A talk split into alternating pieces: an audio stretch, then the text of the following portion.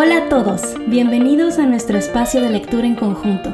Aquí nos encanta leer, pero sobre todo nos encanta leer juntos. Yo soy Ana Ávila, editora en Coalición por el Evangelio. Y nada más, desafortunadamente hoy no nos acompaña Fabio Rossi, nuestro director de operaciones. Pero no se preocupen, con todo el favor de Dios el próximo mes lo tendremos de vuelta. Te extrañamos Fabio. Durante el mes de marzo, un mes que por cierto ninguno de nosotros nos esperábamos, ¿cierto? Estuvimos leyendo Confesiones de San Agustín de Hipona. Y bueno, este por mucho es el libro más antiguo que hemos leído juntos en Coalición Lee. Bueno, en realidad es un libro hecho de libros, 13 libros para ser exactos. Estos fueron escritos entre el año 397 y el 398. ¿Pueden dimensionar el espacio de tiempo que nos separa de San Agustín? Bueno, Confesiones se considera la primera autobiografía occidental jamás escrita, aunque no es una autobiografía completa porque Agustín viviría 30 años más después de su publicación. Es importante decir que esta autobiografía es la autobiografía menos centrada en el autor con la que yo me he encontrado. Cada pasaje está escrito en forma de oración y nos apunta continuamente al Señor. En cada página encontramos referencias a la escritura que nos llevan a la adoración. Agustín nos muestra cómo la reflexión en nuestras vidas puede llevarnos a ver y exaltar al Señor que las ha sostenido desde el principio y hasta hoy. Agustín nos muestra que nuestras historias no se tratan de nosotros, sino de Dios. Eso es así en términos generales de qué se trata Confesiones. Pero ¿quién es Agustín de Hipona? Bueno, nada más y nada menos que el más grande pensador cristiano del primer siglo, y sin duda uno de los pensadores más influyentes de toda la historia. Él nació el 13 de noviembre del año 354 en el norte de África, hijo de Mónica, una piadosa mujer cristiana de la que escuchamos mucho en sus confesiones, y Patricio, un hombre pagano que se convirtió al Señor en su lecho de muerte. Y bueno, tras una juventud de hambre intelectual y desenfreno sexual, Agustín fue transformado a los 31 años tras leer Romanos 13, 13 y 14.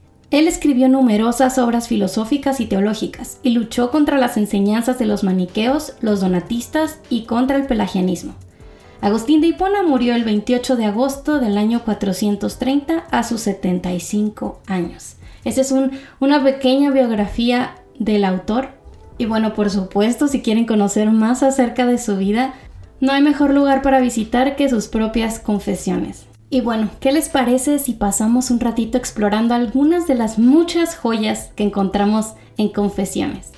Esta primera frase estuve tentada a no incluirla porque es una de las más famosas y pensé que quizá valdría la pena hacer un poco más de espacio para las joyas menos conocidas, pero ¿Qué clase de podcast de confesiones sería este si no mencionamos la frase que encontramos en el libro 1, capítulo 1? Nos has hecho para ti y nuestro corazón anda siempre desasosegado hasta que se aquiete y descanse en ti.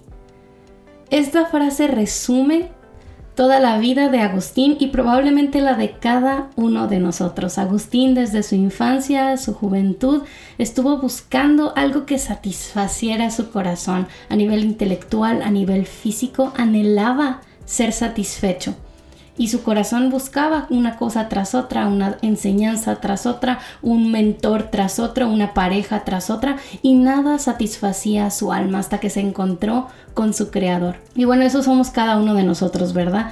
Eh, puede ser que nuestras luchas no sean las mismas de San Agustín, pero nuestros corazones andan igual, siempre desasosegados, buscando algo más, buscando algo que nos satisfaga, eh, dinero, estabilidad económica, estabilidad laboral, eh, la aceptación de las personas, alguna posición en el trabajo, alguna casa, carro, qué sé yo. Siempre estamos buscando algo. Eso que nos hace levantarnos por la mañana, a lo mejor son nuestros hijos, a lo mejor es nuestra pareja, algo que llene nuestro corazón. Pero siempre hay esa insatisfacción porque nuestro corazón no fue hecho para ser satisfecho con las cosas de este mundo que pueden ser muy buenas, que podemos disfrutar de nuestro tiempo con nuestra familia, que podemos disfrutar de aprender cosas nuevas a través de libros o de nuestro trabajo o de las cosas que nos permite tener nuestro trabajo. Pero en eso no hay placer eterno, no hay deleite pleno, solo en el Señor, porque nuestros corazones fueron hechos para ser satisfechos en Él. Entonces, en eso se resume la búsqueda de Agustín y la búsqueda de nosotros nos has hecho para ti y nuestro corazón anda siempre desasosegado hasta que se aquiete y descanse en ti. Otra frase excelente la encontramos en el libro 4, capítulo 16. Y vamos a honrar a Fabio eh, porque esta frase no es frase sino párrafo, como a él le gusta. Dice así, vuelvo a preguntarme, ¿de qué me serviría leer y entender por mí mismo todos los libros que podía encontrar sobre las llamadas artes liberales si seguía siendo entonces esclavo de mis sórdidas ambiciones? Yo los leía con deleite, pero no sabía la fuente de donde emanaba lo que había en ellos de verdadero y cierto. Tenía mi espalda vuelta a la luz y mi cara hacia las cosas iluminadas por ella. Por eso mi rostro, que veía las cosas iluminadas, seguía en las sombras. Aquí vemos a Agustín reflexionar en su búsqueda intelectual de la juventud en la que encontraba algunos destellos de las verdades del Señor en libros de filosofía, pero no, no se encontraba con la fuente de todo lo bueno, de donde surgía esa sabiduría, esa belleza del Señor. Y él leía todas estas cosas y podía ver destellos, un reflejo muy tenue de la verdad del Señor, pero su espalda seguía vuelta hacia él. Entonces su rostro seguía en las sombras. Él reconoce que necesitaba ser iluminado por la fuente, no por el reflejo que vemos en la creación. Y así igual nosotros. La Biblia nos enseña que los cielos cuentan la gloria de Dios, que en la creación se revela que existe un creador al que debemos rendir nuestras vidas, podemos ver por gracia común destellos de la gloria de Dios en muchas cosas que personas han creado, que personas han escrito. Pero a final de cuentas nuestros ojos permanecerán en las sombras, nuestro rostro permanecerá en las sombras si no nos volvemos a la fuente de todo lo bueno, al Señor. Y esto me recuerda que incluso nosotros como creyentes, cada vez que vemos algo hermoso en la creación, algo, algo digno de honra en las acciones de alguien más o en las palabras de alguien más, necesitamos volvernos al Señor, a la luz de donde fluye todo lo bueno y todo lo admirable. Me encanta cómo Agustín puede reflexionar en su vida pasada y ver cómo el Señor está, estaba trabajando en él, o sea, ver cómo Dios lo estaba llamando hacia él a través de libros, a través de personas, a través de, obviamente, su mamá, Mónica, eh, a través de las confesiones podemos ver cómo ella estuvo orando y orando y orando por su hijo, aun cuando parecía que nunca iba a volverse al Señor, pero Mónica no perdió la esperanza y Agustín ahora reflexiona en cómo el Señor estaba respondiendo a la oración de su madre eh, con esos destellos, hasta que por fin su corazón fue completamente transformado por la luz, por la fuente de toda belleza y sabiduría. Y bueno, otra frase que me encantó la encontramos en el libro 5, capítulo 6, y dice, una verdad no es necesariamente más verdad porque se haya envuelta en fino lenguaje, ni más falsa porque esté torpemente expresada. Y más adelante continúa, la sabiduría y la necedad son como manjares buenos o nocivos. Ambos pueden servirse igualmente bien en platos finísimos o de barro. Me encanta porque las palabras importan, son muy muy valiosas, pero también pueden ser engañosas si no tenemos cuidado. Hay gente que habla muy bien pero habla cosas que están muy alejadas de la verdad. Y Agustín lo sabía y a él le encantaban también las palabras, pero conocía la importancia de discernir la verdad del error. Y bueno, esta es una advertencia crucial para todos nosotros. No todo lo que parece tener sentido tiene sentido, no todo lo que dice nuestro predicador o maestro favorito es la verdad. Necesitamos llenarnos de la verdad, la palabra de Dios, para poder discernir cuando las palabras están sirviendo sabiduría o están sirviendo necedad. Para los que nos encanta leer es un recordatorio que vale la pena tener siempre, siempre en mente, incluso cuando leemos a San Agustín. No estamos obligados a decir amén a lo que dicen nuestros escritores favoritos siempre. Y yo me encontré en esa situación leyendo el libro 9 de Confesiones. Me encanta lo que está alrededor de esta parte que voy a compartir porque Agustín está alabando las virtudes de su madre, una mujer piadosa que oró fervientemente por su hijo que estaba perdido, que mostró una actitud cristiana, que servía a su comunidad. Pero en el capítulo 9 del libro 9, Agustín habla acerca de la violencia doméstica. Habla de que su papá Patricio era un hombre que podía ser un poco colérico y que su mamá sabía realmente cómo manejarlo, que era cuidadosa con sus palabras cuando estaba con él y todo eso. Y compara a Agustín a su mamá con otras mujeres que eran golpeadas y maltratadas por sus maridos. Y, él habla de, bueno, voy a leerlo directamente. Esas mujeres sabían muy bien lo temperamental que era el marido que tenía ella. Por eso se admiraban de que jamás se le hubiese oído ni traslucido que Patricio diese malos tratos a su mujer, ni siquiera que por un día hubiesen estado desavenidos por discusión alguna. Al pedirle como amigas que les dijera la razón de esto, ella se limitaba a recordarles la norma de conducta que acabo de mencionar. O sea que no lo, no lo exasperaba, digámoslo, que no la hacía enojar para que no la golpeara.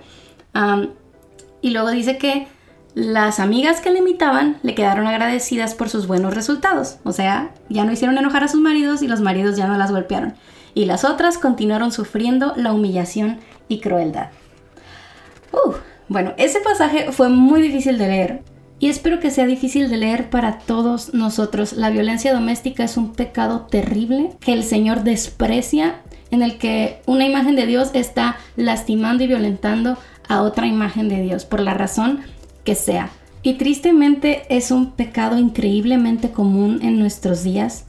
Muchas mujeres siguen siendo víctimas de violencia en sus hogares en silencio. Muchas mujeres cristianas dentro de, hogares en los que la familia entera va a la iglesia están sufriendo en silencio porque muchas veces tienen esta misma lógica que Agustín presenta. En el sentido de que si ellas se portan bien, si ellas fueran buenas esposas, sus maridos ya no estarían violentándolas. Muchas mujeres están con esa mentalidad y por eso no levantan su voz, por eso no van con sus pastores, con sus autoridades civiles para reportar el abuso que está sucediendo en sus hogares.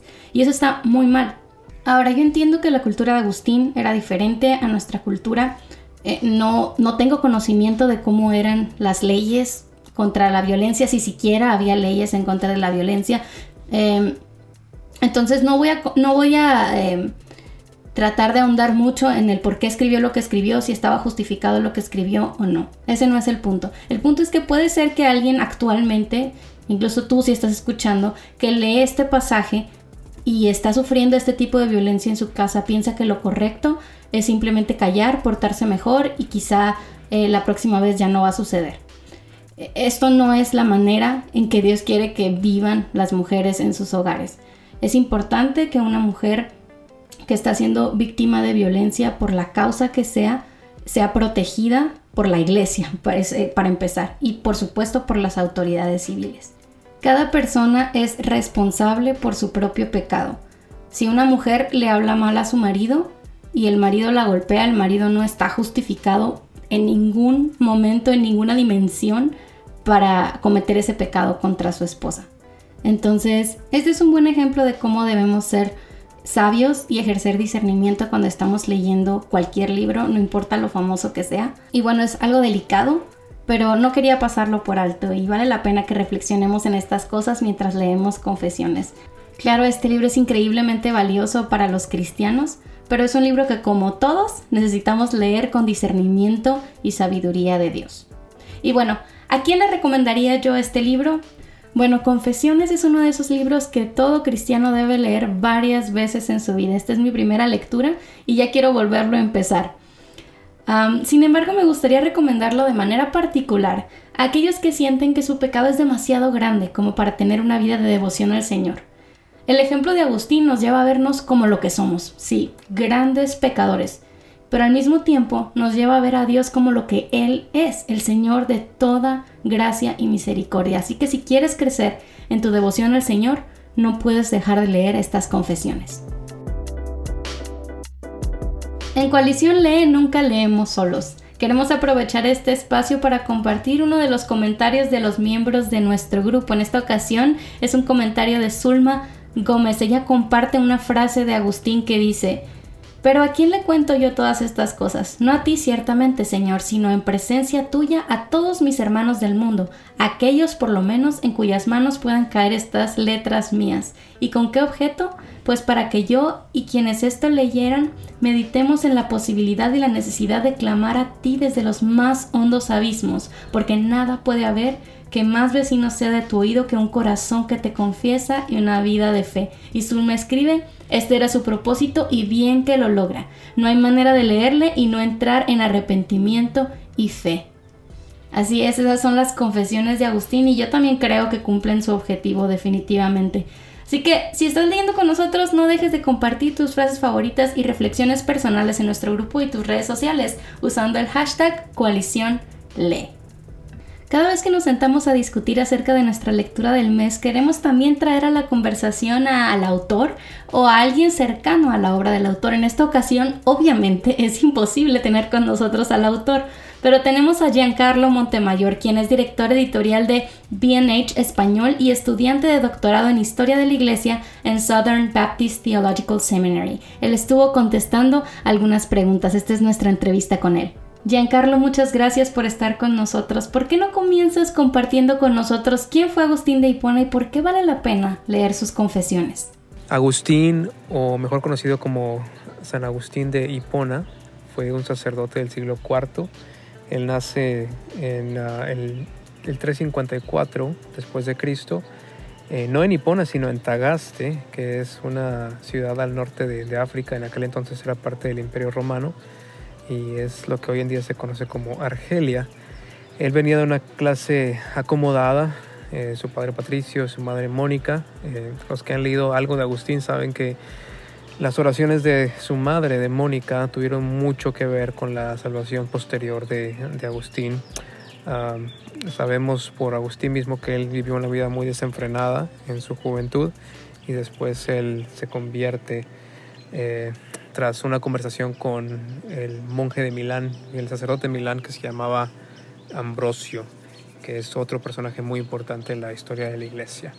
Entonces Agustín es sin duda, eh, yo diría que el personaje en la historia de la iglesia temprana, de los padres de la iglesia, que ha escrito la mayor cantidad de recursos eh, teológicos y filosóficos y que siguen moldeando vidas hasta el día de hoy por su profundidad, por su sinceridad y también por su eh, pericia teológica en, en su conocimiento bíblico.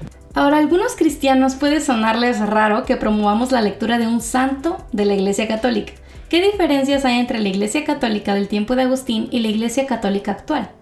Bueno, si bien es cierto que San Agustín es considerado un santo por la Iglesia Católica, no por eso como cristianos evangélicos deberíamos desechar los escritos de San Agustín. Yo creo que hay mucho que aprender de la vida de Agustín.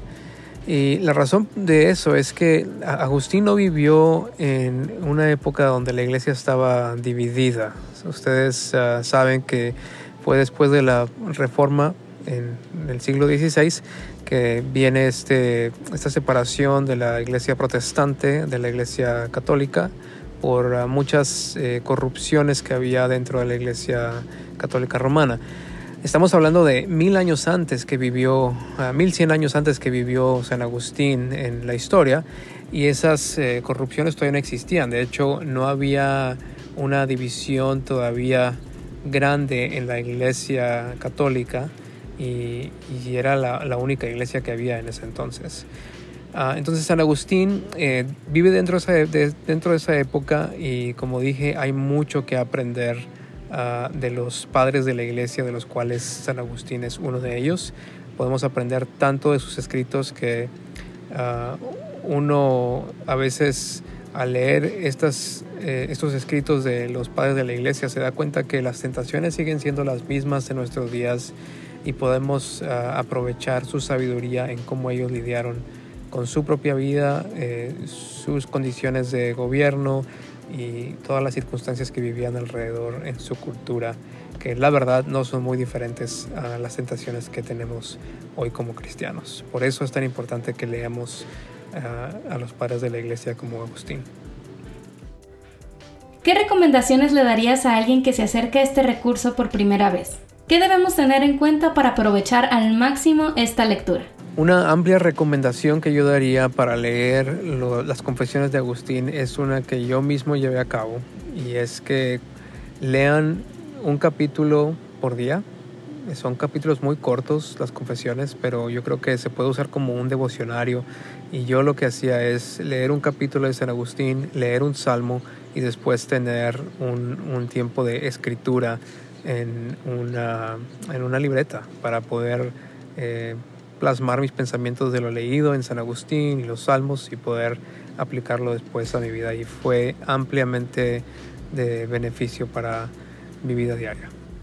¿Podrías enviarle un breve mensaje a las más de 9.000 personas que forman Coalición Lee, nuestro grupo de lectura, y que durante el mes de marzo estuvimos leyendo Confesiones? Bueno, le mando un saludo a los hermanos y hermanas que estuvieron leyendo Confesiones en el grupo de Coalición Lee. Es una iniciativa que es bastante buena. Yo creo que uh, los cristianos deberíamos leer mucho más de lo que estamos acostumbrados y esta iniciativa de Coalición por el Evangelio me parece estupenda. Eh, y gracias a Dios también que han escogido no solo leer libros actuales, sino ir a la historia y poder aprender de hermanos que ya han, pasado a la gloria y nos han dejado un legado tremendo de eh, escritura y de pensamientos que nos pueden ayudar en nuestra vida diaria. Que el Señor les bendiga. ¿Sabes que cada semana compartimos una reseña de libros en Coalición por el Evangelio? Si te encanta la lectura, no dejes de visitar la sección de reseñas en coaliciónporelevangelio.org. La crianza de los hijos de Paul Tripp. Durante el mes pasado, Marisol Rojo nos compartió acerca de este maravilloso libro para padres, y cualquiera que le interese aprender más sobre cómo el Evangelio se relaciona con la crianza de los pequeños. Ella escribió, a lo largo de las páginas de este libro me sentí confrontada por mi incapacidad para reflejar el Evangelio a través de mi crianza. Con todo, al aprender cómo aplicar la palabra de Dios en diferentes circunstancias, Treb también me ofreció esperanza. La crianza de los hijos es un recurso clave para entender de forma práctica la centralidad del Evangelio conforme educamos a nuestros pequeños. Lo primero que nos hace entender es que la crianza no se trata de nosotros, pero la crianza sí trata con nosotros. La crianza trata de Cristo y el poder del Evangelio. Nos hace ver a nuestros hijos como Dios nos ve, amándolos como Él lo hace, atesorando a Cristo como lo más valioso. Solo así podemos descansar en su plan y misericordia. ¿Suena como un recurso que podría interesarte? Entonces te invitamos a leer la reseña completa en coaliciónporelevangelio.org diagonal reseñas. Gracias a Dios por todos los libros nuevos y traducciones que están siendo producidas en nuestro idioma. Hoy queremos compartir contigo un libro que se publicó recientemente y no te puedes perder. Asombrados por Dios de John Piper. El resumen de este libro dice así. Por más de 30 años, John Piper ha sido pastor en la dura realidad del centro de Minneapolis, predicando a las personas sobre los altos y bajos de la vida cada domingo. Cuando se trató de capturar una generación de alegría en una última serie de sermones, recurrió a 10 verdades importantes para dejar capturados los oídos de su congregación. Estas son verdades que sacuden al mundo, cada una asombrosa a su modo. Primero, estas verdades pusieron el mundo de John al revés, luego a su iglesia, y luego ellos continuaron poniendo el mundo al revés a medida que el Evangelio de Cristo crece en distancia y profundidad. Estas doctrinas, como Piper las define, son tremendamente indomables, explosivamente incontenibles y eléctricamente visionarias. Acompañen a este pastor, autor y líder cristiano mientras él captura estas 10 verdades asombrosas, compasivas, llenas de vida, llenas de gozo y esperanza que lo han sostenido. Y bueno, antes de irnos, como cada mes queremos dejarte con un rápido consejo para ayudarte a fortalecer el hábito de la lectura. El consejo de hoy, crea espacios cotidianos de lectura. Yo no sé cómo les ha ido a ustedes con la cuarentena, pero mis rutinas se pusieron de cabeza. Y eso significa que el tiempo que tenía para sentarme a leer tranquilamente fue trastornado. Pero no pasa nada. A veces pasa, la vida sucede. Entonces, ¿qué hacemos? Yo me he ocupado de crear espacios cotidianos de lectura, así que sin importar lo que está sucediendo, Sé que hay momentos que suceden constantemente en mi vida en los que sí o sí me voy a poner a leer. Por ejemplo, cada día tengo que ayudar a dormir a mi pequeño. Una vez por la tarde durante su siesta y una vez por la noche antes de ir a la cama. Entonces durante ese tiempo en el que él quiere que esté cerca, a veces que lo arrullo, que lo abrazo, puedo sentarme a leer junto con él. Ese es un espacio cotidiano de lectura en la que si no importa que no leí nada más, yo sé que 20, 30 minutos al día voy a poder avanzar en mis lecturas diarias. Entonces yo te invito a que identifiques esos espacios cotidianos. Quizá todos los días te toca lavar los platos y puedes escuchar ahí un audiolibro. O todos los días te toca una hora de tráfico y puedes escuchar ahí un audiolibro. O tal vez haces ejercicio y en lugar de ver una serie puedes poner un libro. O bueno, no hay cosa más cotidiana que ir al baño. En vez de llevar tu celular podrías llevarte un buen libro. La idea es crear espacios regulares de lectura en la cotidianidad de la vida. Te aseguro que si te dispones a hacerlo podrás leer mucho más que antes. Y bueno, ese fue el consejo de este mes. Durante abril estaremos leyendo El cielo de Johnny Erickson Tada. Y quienes se llevan una copia de este recurso son Jair Herrera, Roberto Castañeda y Zulma Gómez. Por favor, envíenos un correo a coaliciónle.tgc.org. Y si tú quieres ganar una copia de nuestras lecturas del mes, participa en nuestro grupo de Facebook comentando, compartiendo frases de los autores y tus propias reflexiones. Muchas gracias por leer junto a nosotros. Hasta la próxima.